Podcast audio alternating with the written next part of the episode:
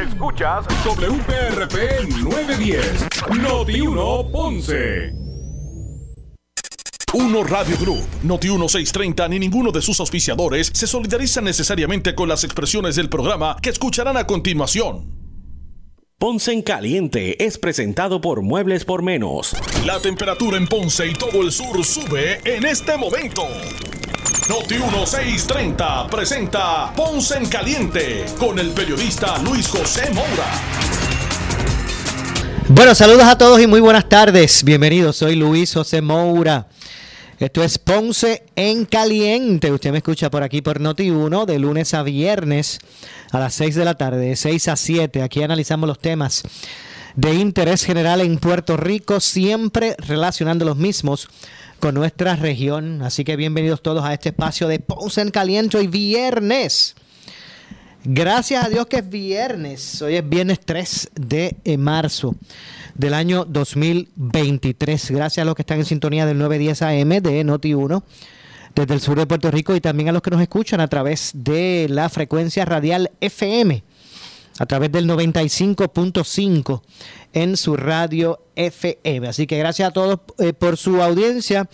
Eh, con nosotros el compañero Leonel Luna, que está acá con nosotros aquí en, el, en la parte técnica aquí en Ponce en Caliente, un estudiante de la Pontificia, Pontificia Universidad Católica de Puerto Rico en su ¿verdad? En, lo que es su práctica, está aquí con nosotros, de, de, en el programa de, de, en, ¿verdad? Este, los cursos de producción de radio y televisión. Así que saludos a eh, allá al profesor José Lucas Rodríguez y todos los muchachos de, de radio y televisión, ¿verdad?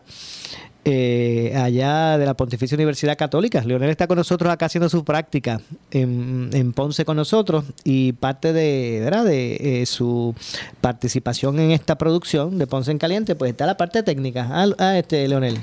Y ya Leonel los otros días cogió al alcalde de Cuavo, le entrevistó también. Sí, sí, este, tuve la oportunidad aquí en el programa de entrevistar ¿verdad? El, alcalde de Cuamo, Juan Carlos Tato García. Esto fue eh, refiriéndose a lo que sería ¿verdad? El, medio maratón San Blas que se celebra este fin de semana en el pueblo de Cuamo, junto con, ¿verdad? junto con el festival gastronómico ¿verdad? de nuestro municipio en Cuamo. Sí, porque Leonel, Leonel es de Cuamo, así que los que nos escuchan por allá por el 910 en Cuamo, es cuameño el, el, hombre. Así que, bueno, pues gracias como siempre, eh, Leonel. Leonel Luna, en la, parte técnica en Ponce en Caliente. Bueno, tengo comunicación, vamos a conversar unos minutos con el representante del distrito de Ponce. Eh, que estará conversando con nosotros eh, en este momento, Ángel Tito Furquet, eh, a quien de inmediato le damos la bienvenida. Representante, gracias por acompañarnos. ¿Me escucha? Saludos a ti, sí, lo escucho. Saludos. Ahora sí. Bienvenido, representante. Gracias, gracias. Bueno, eh, usted, usted también, usted es miembro de la Comisión de, de Vivienda, ¿verdad? En la Cámara. Soy el presidente de la Comisión de El presidente, discúlpeme, el presidente de la Comisión de Vivienda en la Cámara de Representantes y precisamente eh, pues el tema de la vivienda es uno, ¿verdad? De, que reviste una importancia o, la falta de, acceso a vivienda es uno de los problemas eh, que como sociedad vivimos en la isla. Eh, eh, recientemente se hablaba, el Departamento de la Vivienda, no sé cuán, ¿verdad? Este, el Departamento de la Vivienda hablaba de que van a comenzar unos programas para dotar en, en, estos complejos multisectoriales de vivienda el, incorporar estas placas y, baterías, ¿verdad? ¿Es, correcto, representante? Solares. Hay unos, hay unos programas que se están destinando a, a, placas solares. Hay unos programas que se están destinando a complejos multi, ¿verdad? Y residenciales. Unos, hay unos programas que están disponibles para el ciudadano individual eh, a nivel hogares, eh, ¿verdad? Y eso es algo que estamos trabajando con el, Departamento de la Vivienda porque tenemos nuestras preocupaciones de cómo se están llevando a cabo estas ayudas directas a los ciudadanos. Eh, originalmente a través de CBD se habían destinado unos 2 mil millones de dólares para originalmente para proyectos de energía renovable. Eh, después de eso el Departamento de Energía Federal habló y el presidente Biden habló de destinar unos, eh, no sé si son alrededor de 3 o, en un caso se habló de 5 se habló de 3 mil millones adicionales para programas de placas solares y energía renovable. Eh, así que nosotros estamos hablando de que hay muchos fondos disponibles y queremos que sea eh, la vertiente de la ayuda directa lo más posible y uno de los obstáculos grandes que identificamos, que nosotros nos sentamos ya con vivienda y estamos en comunicación continua, va a ser el problema de, los income limits, porque realmente para cualificar para muchos de estos programas tiene que, eh, que cumplir con unos guías federales. Pero si estas guías están descalificando gran parte de la población que está tratando de acceder a esto, pues tenemos unos problemas porque la clase menos pudiente, que es la que te cualifica por los ingresos, eh, tiende a no ser eh, los que tienen las casas eh, compradas, que son casas propias, que no pueden poner, que no pueden poner placas, muchos de ellos están alquilados, esto no cualifica residencial público, aunque nosotros en nuestra comisión habíamos radicado un proyecto para poner eh, placas eh, solares en los, residenciales públicos, pero estas personas no son el, perfil que están buscando para ayudar en términos de la ayuda directa para poner placas en hogares de, de que están dueños propios. Por eso cuando nosotros hablamos de, las tablas de ingresos de LMI, que esto pues nos preocupa grandemente porque un sector grande de la población va a quedar desprovisto de esta ayuda. Y eso es parte de lo que estábamos nosotros discutiendo en comisión hace varias semanas atrás. Y tan reciente como hoy tuvimos una intervención de vivienda en Ponce, ¿verdad? Que hicimos dos pistas oculares en estos sectores importantes, con programas que tienen vivienda, hasta las placas solares, hay programas también de vivienda en términos de reparación, rehabilitación y de construcción, como fue R3 y como uno va a ser un programa de ayuda a las casas de unifamiliares con los fondos CBDG pero nuevamente el problema es de los income limits, los LMI, que son Sí, que puede descartar un sector poblacional por, ¿verdad? por precisamente esas tablas. Eh, pero... y, eso, y eso es preocupante. Es preocupante que, que eh, eh, la, la, clase que me refiero, esta clase trabajadora, la clase media, media baja, la clase trabajadora, que por estas tablas se quedan fuera. Déjame ponerte un ejemplo. Un hogar de un matrimonio joven que ambos trabajan, que tienen un trabajo ganando alrededor del salario mínimo cada uno, ya por las tablas eh, quedan descalificados de las ayudas. Y esa es la clase que yo quiero ayudar, porque esa es la clase que necesita muchas veces más ayuda. La clase menos eh, pudiente, la clase más desventajada, ya tiene a su, a vez a su vez muchas ayudas gubernamentales. Y la clase pudiente obviamente tiene recursos que no necesita muchas de estas ayudas. Pero hay una clase trabajadora, clase media, clase media baja, siempre el jamón de sándwich queda descubierto desde estos programas. El representante, esta semana estuvo el gobernador en Yauco, ¿verdad? No sé si fue ayer o antes de ayer, creo que fue ayer. O antes de ayer estuvo. Ayer, ayer, ayer sí, estuvo el gobernador en Yauco. Allí en Yauco habló de, que todavía hay como 3.000 familias, 3.000, que, que todavía están con el techo, eh, ¿verdad? Del toldo este azul eh, y obviamente, eh, eh, por lo menos de, entrada, las 3.000 no cualificarían para eso de las placas porque no, no tienen techo para ponerlas, para treparlas. Eso es correcto. eso, son el tipo de cosas que estamos hablando. Muchas ayudas que ya estaban disponibles, ayudas que, muchas personas han necesitado por años, no han llegado. Cuando estamos hablando de techos azules, estamos hablando grandemente de, de personas de María, terremotos y Fiona. Hay gente que todavía tiene problemas de las casas de María, los programas R3 que nunca, nunca fueron atendidos. Y en ese sentido, pues obviamente todavía quedan esos retos. Así que vamos a ver, eh, eh, mucha gente le preocupa el que todas estas ayudas que se mencionan, pues puedan ir, ¿verdad? Directamente al sector que lo, que los necesita y que no se queden ¿verdad? En, en, o se gasten en otras cosas como gastos administrativos o que simplemente eh, al, mayor grupo de, de, personas pues no, le, no les cobije. Por, por, eso nosotros fuimos bien vocales, especialmente en el, tema de fuimos a la televisión, fuimos a los medios, eh, eh, revelamos una, una estadística, eh, te voy a dar un ejemplo, en Ponce habían 176 ales que se habían otorgado a personas que necesitaban simplemente un nuevo hogar. Y de esos 176 solamente cuatro habían podido conseguir un hogar que, que fuera satisfactoriamente aceptado por vivienda.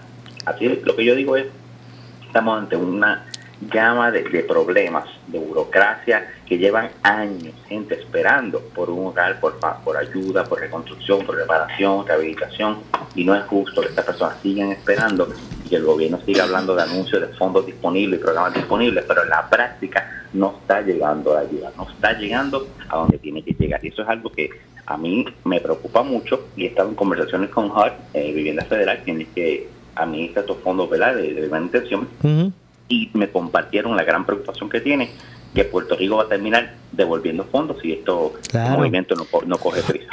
Y eso que usted señala, representante, yo yo también conozco a muchas personas que se acercan a uno señalando de que tienen en mano el voucher de, de sección 8, ¿verdad? De vivienda. Tienen el, tienen el voucher de sección 8 en la mano, pero no, no consiguen la, la casa, la residencia. No la consiguen.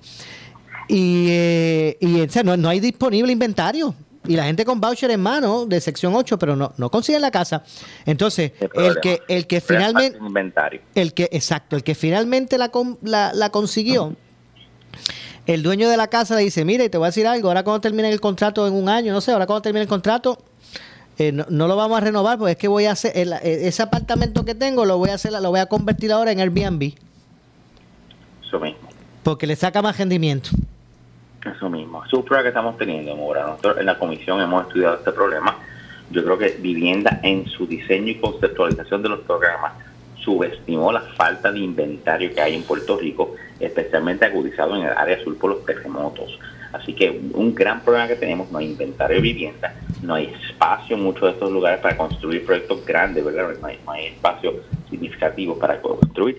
Y los programas estaban dirigidos a reparar, rehabilitar y reubicar, pero no, no hubo un énfasis en la creación de nuevo inventario y te voy a, te voy a, te voy a mezclar un problema con otro problema.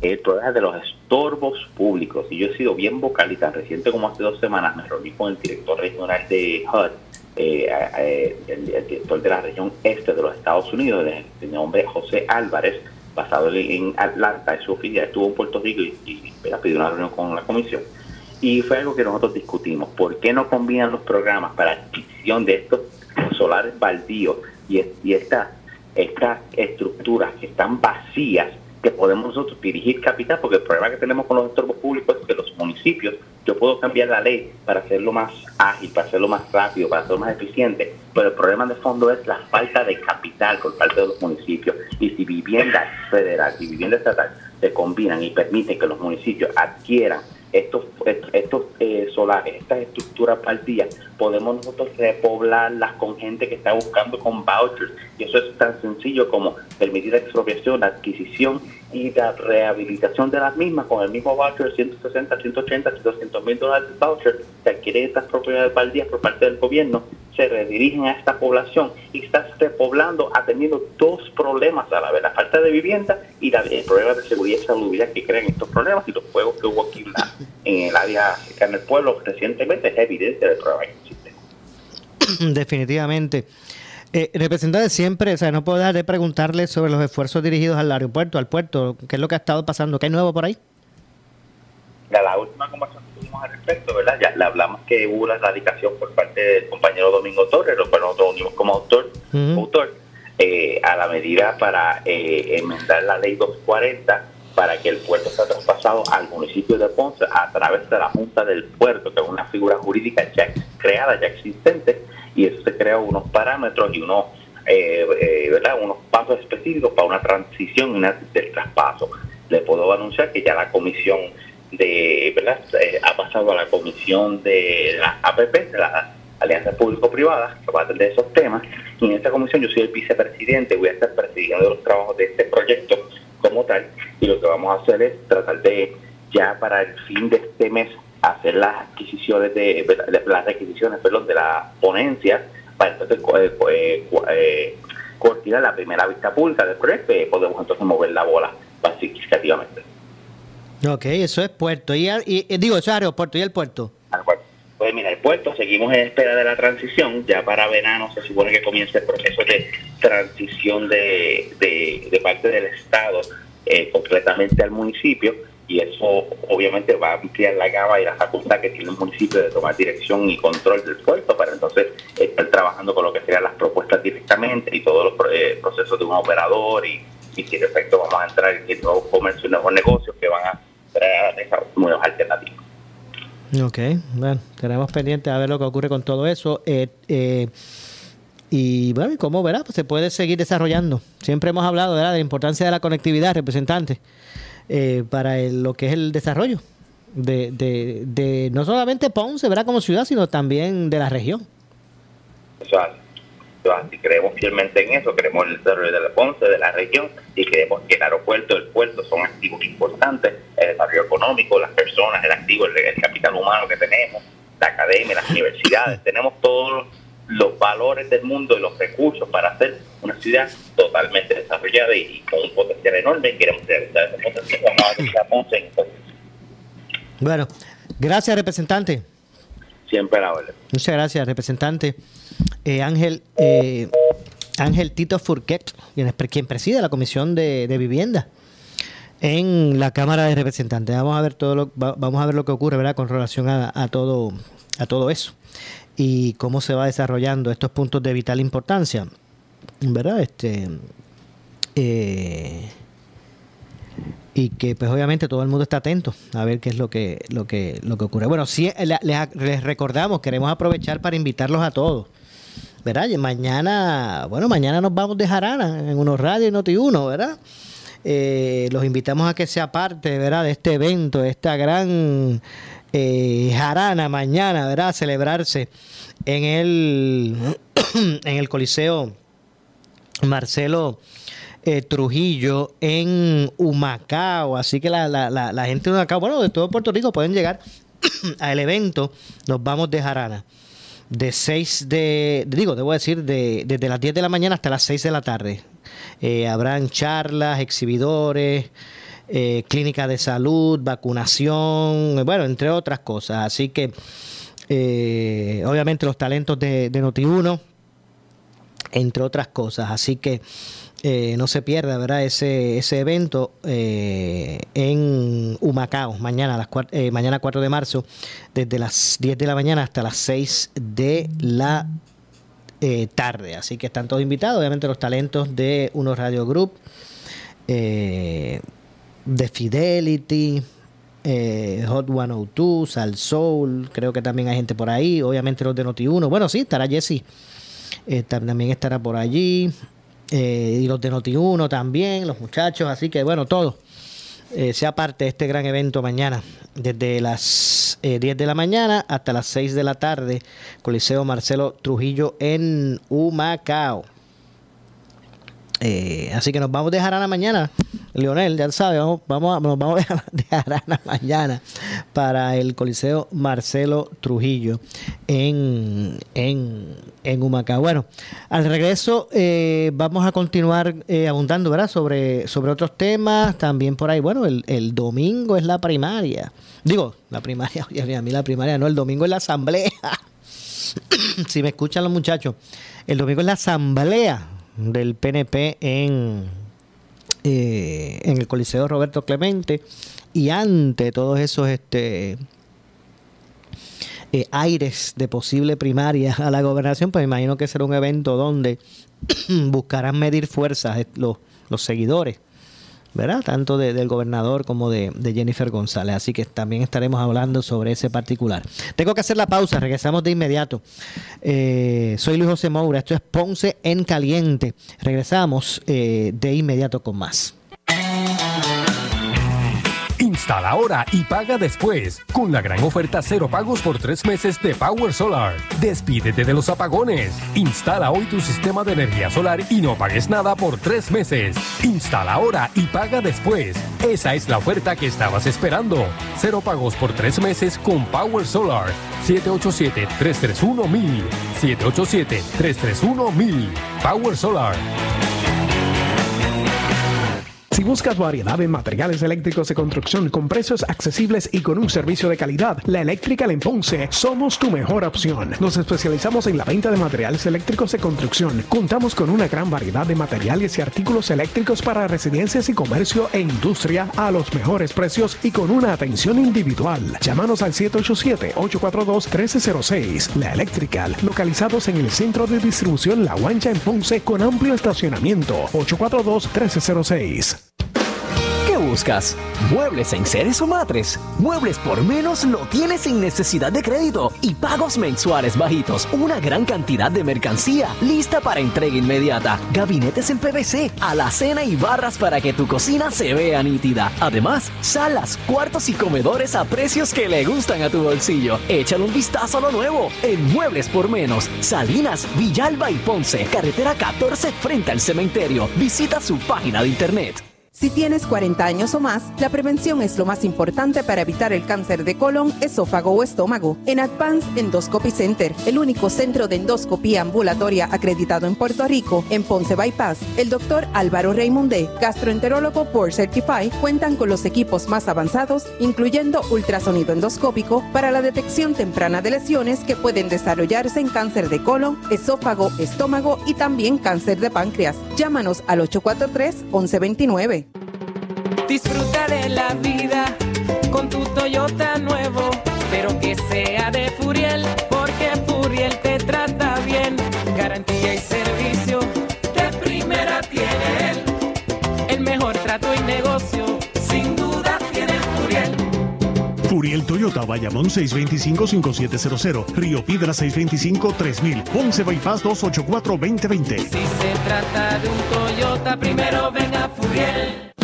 ¿Quieres maximizar tu dinero? Sintoniza todos los miércoles a las 8 y 45 de la mañana el segmento Tu Dinero Seguro, con los expertos en seguros y planificación financiera, Ángelo Díaz y Pedro Astacio. En estos tiempos de retos económicos, asesórate bien, porque en la crisis no se improvisa. Para más información, contáctalos al 787-220-7775, 220-7775, 220-7775. Déjame intentarlo otra vez. Gracias por llamar a Big Payroll Company. Para hablar con alguien que no le ayudará con su nómina o prima. 1. Su tiempo de espera es 35 minutos. Oh, ya yo no puedo esperar más, ya me cansé. Easy Checks, ¿cómo podemos ayudarle? Ahora sí. Easy Checks, llama a Gabriel Riley al 379-0241 o visítanos en easycheckspr.com. Easy Checks, give us the hours, we do the rest. Dale cariño a tu vehículo en Henry Quick Lube and Car Wash. Comas pre-owned desde $24.95. Comas nuevas desde $39.95. Baterías desde $49.95. 50 dólares de descuento en trabajos de frenos completos. Lavado de carrocería en compactos desde $19.95. Henry Quick Lube and Car Wash. Dentro de las facilidades de Henry Motors Outlet en el Boulevard Luisa Ferré frente a las Américas Housing en Ponce. Especial cambio de aceite y filtro 4 cuartos por tan solo $29.95. Info 787-928-8888. Somos Noti 1630. Noti 1630. Primera fiscalizando. Tenemos más leña al fuego en Ponce en Caliente por Noti 1910. ¿Qué buscas? ¿Muebles en seres o matres? Muebles por menos lo tienes sin necesidad de crédito y pagos mensuales bajitos. Una gran cantidad de mercancía lista para entrega inmediata. Gabinetes en PVC, alacena y barras para que tu cocina se vea nítida. Además, salas, cuartos y comedores a precios que le gustan a tu bolsillo. Échale un vistazo a lo nuevo en Muebles por menos. Salinas, Villalba y Ponce. Carretera 14 frente al cementerio. Visita su página de internet. El área sur está que quema. Continuamos con Luis José Moura y Ponce en Caliente por el 910 de tu radio. Bueno, estamos de regreso, son las 6.34. 6.34 de la tarde. Esto es Ponce en Caliente. Soy Luis José Moura. De lunes a viernes por aquí por Noti1, de lunes a viernes, ¿verdad? Por aquí por Noti1 a las 6 de la tarde, de 6 a 7. Bueno, y vamos a dar la bienvenida en este momento. Tengo comunicación con el presidente de la organización magisterial EPA. Me refiero al profesor Domingo Madera. Saludos, profesor. Buenas tardes. Saludos, Mora. Un grato placer estar contigo y todos los que escuchan la tarde de hoy. Muchas gracias, como siempre. Gracias por atendernos. ¿Cómo va por, cómo va por ahí los, los trabajos de, de la reconstrucción de escuelas en el sur? ¿Qué se ha sabido si algo nuevo, profesor? Mira, eh, eh, como, como te he dicho en varias ocasiones, todo está demasiado lento. Yo creo que, que el departamento y la agencia que tienen que ver con esta reconstrucción de las escuelas han, tomado esto demasiado de lento. Yo creo que luego de, prácticamente tres años, yo, yo te diría que que hemos esperado demasiado eh, y, lo importante sería que ya en estos próximos días o meses eh, se, empiece un trabajo rápido con, estos planteles escolares para para que el, pueblo vea de que se está trabajando. Tengo entendido que en estos días el, el, gobernador estuvo en una escuela en Yauco que aparentemente la, estaban reparando. Ayer, ayer. Pero, sí, creo que ayer, pero necesitamos que, no sea solamente una, necesitamos que sean todas esas escuelas. Las escuelas, las escuelas de, de Yauco casi todas sufrieron daño, las escuelas de, de Guánica sufrieron daño todas, las de Peñuela sufrieron daño, las de, las de Guayanilla, muchas de las de Ponce. Así que, que no es una sola escuela, hay que trabajar con todas. Y, yo, y, y si seguimos a este ritmo de, de una escuela esporádica, pues llegamos al 2030 y no hemos terminado este proceso y, en eso es que, es que yo me baso de que, de que tenemos que, que aligerar este proceso de la reconstrucción de las escuelas. Si el dinero está, el dinero está allí, este, lo importante sería que salgan esta subasta lo más pronto posible y que y que los contratistas que, que cojan esta subasta que después se les pueda admitir también de que puedan quizás quizás hasta traer gente de, de, otros países para que esto pueda coger, porque si no, como te digo, llega el 2030 o el 2035 y no hemos, no hemos, no hemos terminado este proceso. Definitivo. De hecho, este aquí la gente tiene que saber que esas escuelas no reparadas lo que representa es estos interlocking, pérdidas de horas de clase de estudiantes.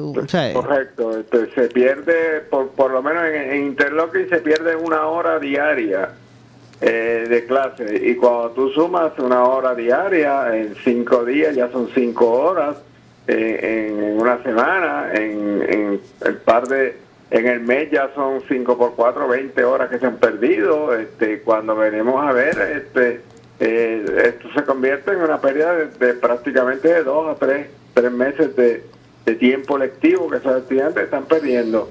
Y eso añádele las ausencias, añádele los la, ausencia de los maestros, la ausencia de los estudiantes, las reuniones, los, días que conceden. Eh, cuando venimos a sumar y a gestar, estamos dándole a esos estudiantes un, un, año de prácticamente 90 o 100 días nada más de clase y, eso abona grandemente a, que, el, a que el rezago siga en un, constante rezago marcado eh, que, tenemos y que no tenemos no, no salimos de este estado que los estudiantes tanto merecen salir de ella. No, y que entonces después nos preguntamos, profesor, ¿por qué entonces hay eh, estándares ¿verdad? deficientes de, de, aprovechamiento académico en estas pruebas que miden precisamente eso? Claro, y es, y preocupante estos estándares deficientes que estamos teniendo y, y, peor aún, este, nos estamos conformando con los resultados que están saliendo eh, eh, incluyendo hasta las universidades, donde ya las universidades a trabajar los estándares de, ingreso eh, por el College Board y, no podemos no, no, podemos continuar en esta en, esta situación así. Esto, yo creo que, al contrario, deberíamos de, subir los estándares y no de bajar los estándares que necesitamos. Estamos en, una era donde necesitamos estudiantes con, con más tiempo lectivo, estudiantes más capacitados, estudiantes con con, con unas destrezas más amplias y si le limitamos el, el, el, tiempo que ellos eh, tienen en su, en su, escuela, en sus planteles escolares, pues mira, lo que estamos es creando una sociedad en cierto modo deficiente y yo no creo que eso es lo que quiera ni el pueblo de Puerto Rico ni, ni ningún otro país. O sea, yo, yo creo que estamos, estamos limitando la educación en vez de ampliar la educación de nuestros estudiantes. Sí, pues usted, usted muy bien sabe que se ha propuesto hasta no utilizar como base de de verdad de, de, evaluación para aceptar eh, la entrada a la universidad del College Board y ahora sea como que en lugar de, de mire vamos a mejorar el, el, aprovechamiento académico de los estudiantes que tengan mejores notas pues es como que bajarla para que para que puedan entrar es correcto, o sea, eh, eh, estamos como conformándonos con lo, con lo poquito que hay y no exigiendo más. Y eso para mí es totalmente preocupante. Yo creo que, que, cualquier sociedad lo que necesita es al contrario, exigir más, exigir más, exigir más para para cada año tener unas expectativas mayores de, los estudiantes, de, de su sociedad, de ese, de mundo que los rodea. Te- tenemos que, que, que exigir más para tener mejores eh, personas capacitadas. Entonces, si nos conformamos con poco, con lo poco, ese poco que nos estamos conformando, que se convierten en los profesionales del mañana, esos profesionales con unas limitaciones, pues eso mismo es lo que van a transmitir a otros estudiantes que van a ser su, su- sus seguidores, a otras personas que van a ser sus seguidores, y eso yo creo que no abona en nada a ninguna sociedad. Para mí eso es, es totalmente preocupante. El- las clases terminan ahora, terminan ahora en mayo, ¿verdad? En mayo es que terminan el semestre. Entonces terminan el 10 de, me parece que el 10 de junio. Nada, de junio. Sí, de junio. Ah, sí. bueno, sí, sí, el 10 de junio. Ok, o sea que estamos ya ahí en esa parte. Se, se va este semestre y se va otro más ya casi. Y, y si, Se seguimos ya con lo mismo. Esto, esto ya, yo, yo, yo te diría, y como pasa todos los años, luego de Semana Santa, prácticamente se acabaron las sabias explicaciones. Eh, luego de Semana Santa, eh, todo el mundo empieza a bajar la guardia, estudiantes a no ir a la escuela, este, los maestros empiezan a cuadrar sus notas. Y, y, y lamentablemente a- ahí todavía, eh, como te como te estaba diciendo ahorita, perdemos, son es tiempo que se sigue perdiendo. Eh, eh, la, la- luego de la Semana Santa, la, el uso y costumbre aquí en en Puerto Rico ha sido eso, de que como, pues como que empezamos a bajar la guardia. Se, se sigue trabajando, pero como como con unas expectativas menores a lo que a lo que tenemos cuando iniciamos el curso escolar. Entiendo. Eh, pero me, imagino que algo de contentura tienen los maestros, porque vi que, que se anunciaron este, unas permanencias.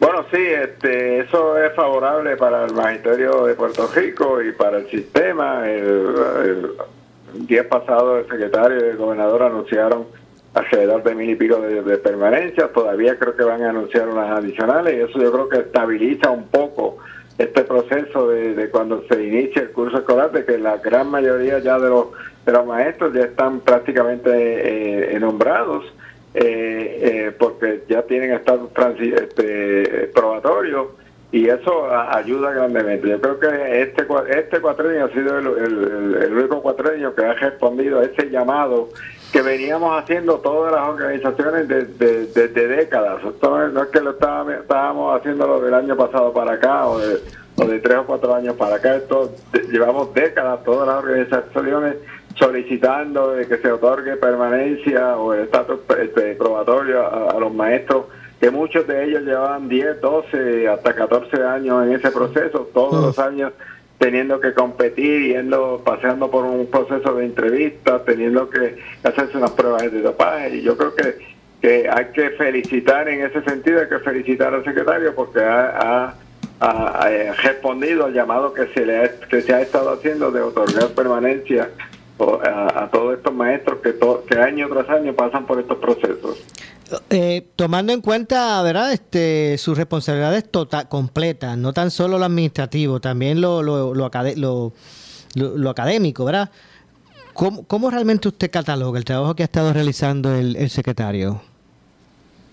Yo te diría que el secretario ha podido mantener eh, el, sistema, este sistema eh, tiene tiene muchas ha tenido muchas dificultades y, no ha sido no es fácil, ¿verdad? Pero eh, todavía yo creo que, que hay espacio para mejorar, hay mucho espacio todavía para continuar mejorando y continuar haciendo una labor eficiente en pro de nuestros estudiantes. Así que una de las cosas que que yo le estoy pidiendo al secretario eh, ya, ya, ya hay la estabilidad en la gran mayoría de los nombramientos de maestros, pero falta todavía otro personal que hay que, que, que también eh, verlo con, con buenos ojos, que son los auxiliares administrativos, hay que darle estatus a ese personal, hay que darle estatus al personal de enfermería que está en las escuelas y, que, y que hace falta ese, ese personal en la escuela eh, diariamente, hay que darle estatus, hay que mejorar los currículos, tenemos que conseguir trabajando con los currículos escolares de todas las materias, no solamente de algunas materias,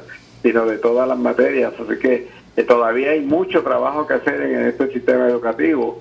Eh, esto no se detiene y, y yo creo que el secretario eh, eh, tiene la capacidad para continuar haciendo ese, ese- trabajo, tiene que empezar a a supervisar, a crear eh, eh, cier- cierto cierta confianza, especialmente en las regiones educativas, para que el trabajo se lleve a cabo y podamos decir nuestro sistema está de pie, eh, nuestro sistema es confiable eh, y, le podamos agradecer a él ese trabajo que, viene haciendo y, que todavía yo creo que falta mucho por hacer.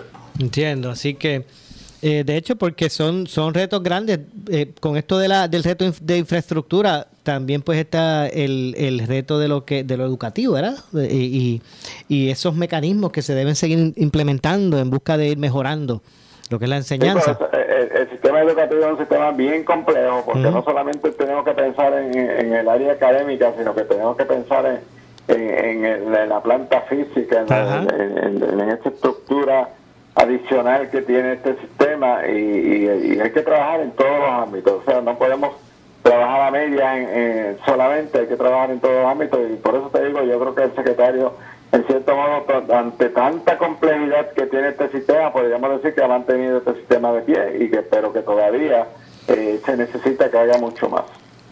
Veremos a ver lo que veremos a ver lo que pasa con, con relación a, a, todo esto. La, la finalmente la, la, la plantilla la plantilla de, de, de ¿verdad? La, la, facultad eh, los empleados eh, docentes este, están nombrados, ¿verdad? No hay problema con eso como en el pasado.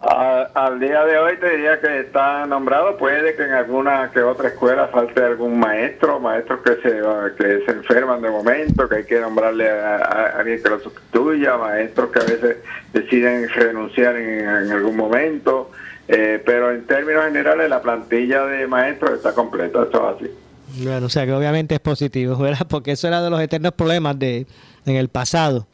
Eso eh, era el eterno problema del pasado y por eso te decía ahorita que yo creo que con este proceso de, nombramiento de, de, otorgarle el aprobatorio a, cientos de maestros, yo creo que ayuda grandemente para mejorar estos procesos eh, cuando se va a iniciar un, un año escolar. Así que eh, en ese sentido, yo creo que, tenemos que felicitar, aplaudir esa labor que ha estado haciendo el, secretario con su, con su empleomanía, tanto en las regiones educativas como a nivel central, para que esto puedan, pueda, podamos decir el año que viene, cuando inicie agosto, podamos decir que el 99% de la plantilla de los maestros están nombrados. Entiendo. Bueno, profesor, como siempre, gracias por acompañarnos.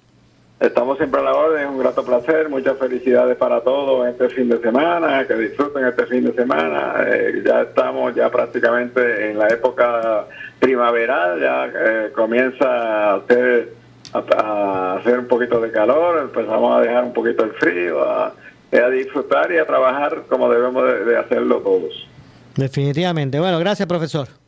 Estamos a la orden siempre. Igualmente, escucharon al profesor Domingo Madera, presidente de la organización magisterial EPA, me refiero a educadores puertorriqueños en eh, acción. Es momento de hacer una pausa.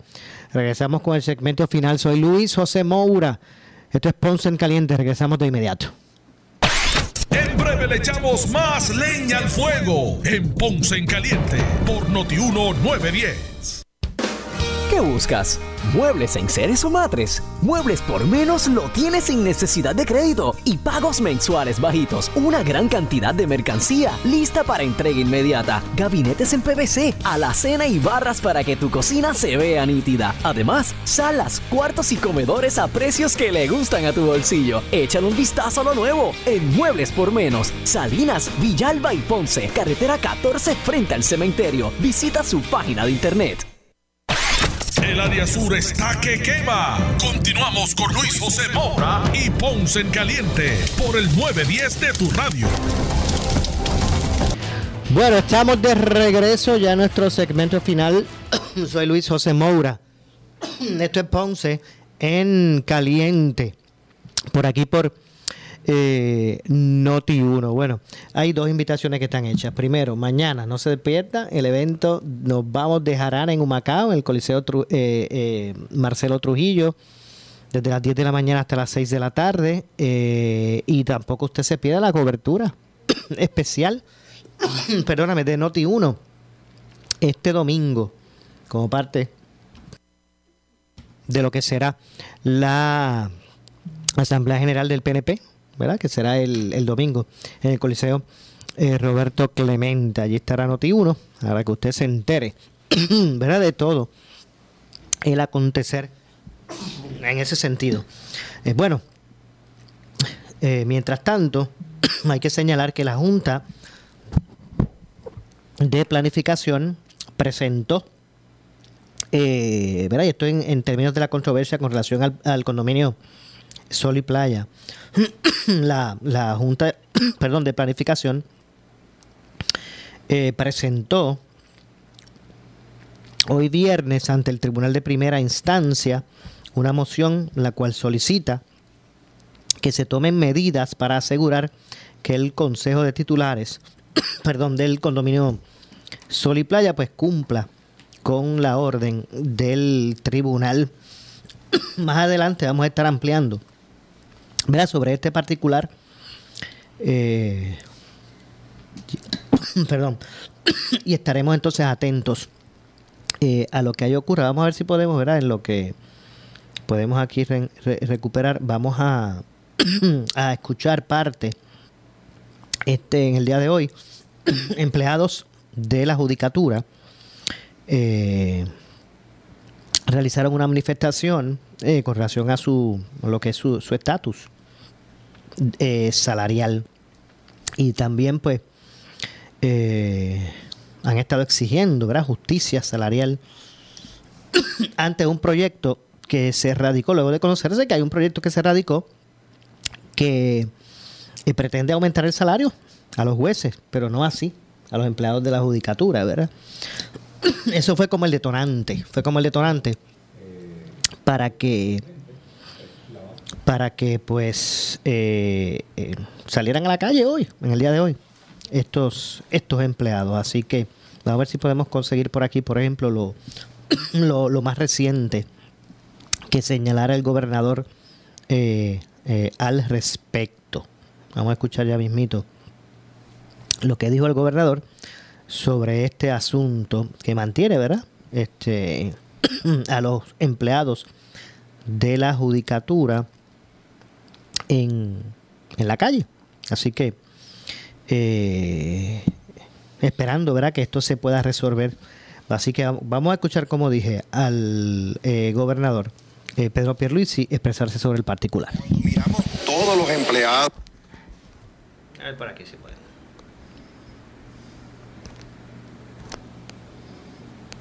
Cuando miramos todos los empleados públicos de la rama ejecutiva e incluimos maestros, bomberos, oficiales correccionales, paramédicos, enfermeros, incluimos todos, ya cerca del 70% de los servidores públicos eh, han recibido aumentos salariales en esta administración. Todos los servidores públicos han recibido bonificaciones en esta administración, en gran medida por gestiones que hemos tomado eh, al utilizar los fondos federales que tenemos disponibles. Rama judicial tiene un reclamo que tiene que ser atendido por la rama legislativa. Ellos tienen que someter un proyecto, si no lo han sometido a la rama legislativa, eh, para, eh, bueno, tienen que reclamar el aumento presupuestario necesario para actualizar su plan de retribución. ¿Es posible esa eh, sí, que lo, que lo tienen que hacer, van a gozar, van a gozar, lavalo.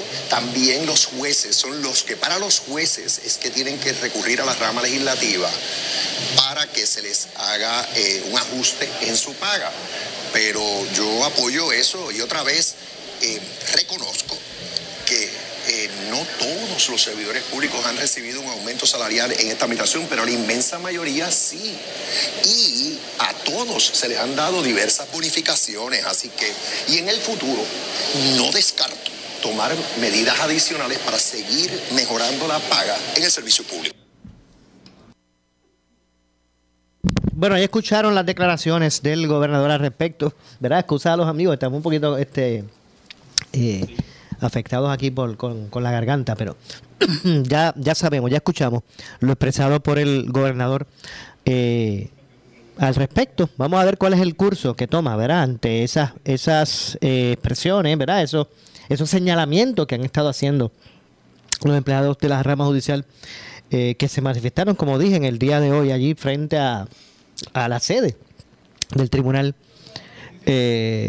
eh, Supremo de Puerto Rico. Así que estaremos atentos a todo. Usted, como dije, mañana invitado estaba para la jarana, esa gran jarana que hará Noti1 y Uno Radio Group, debo decir, en el Coliseo Marcelo Trujillo en Humacao, mañana desde las 10 de la mañana, de 10 a 6, 6 y 30, creo, 6 o 6 y 30 eh, de la tarde y el domingo no se pierda la cobertura eh, que estará realizando Noti1 de la Asamblea General del PNP, eh, donde me imagino que allí medirán sus, sus fuerzas los seguidores tanto del gobernador como de la comisionada residente. Así que no se pierda esa cobertura el domingo por aquí, por Noti1. Nos vamos de parte de este servidor Luis José Moura, el compañero Leonel Luna.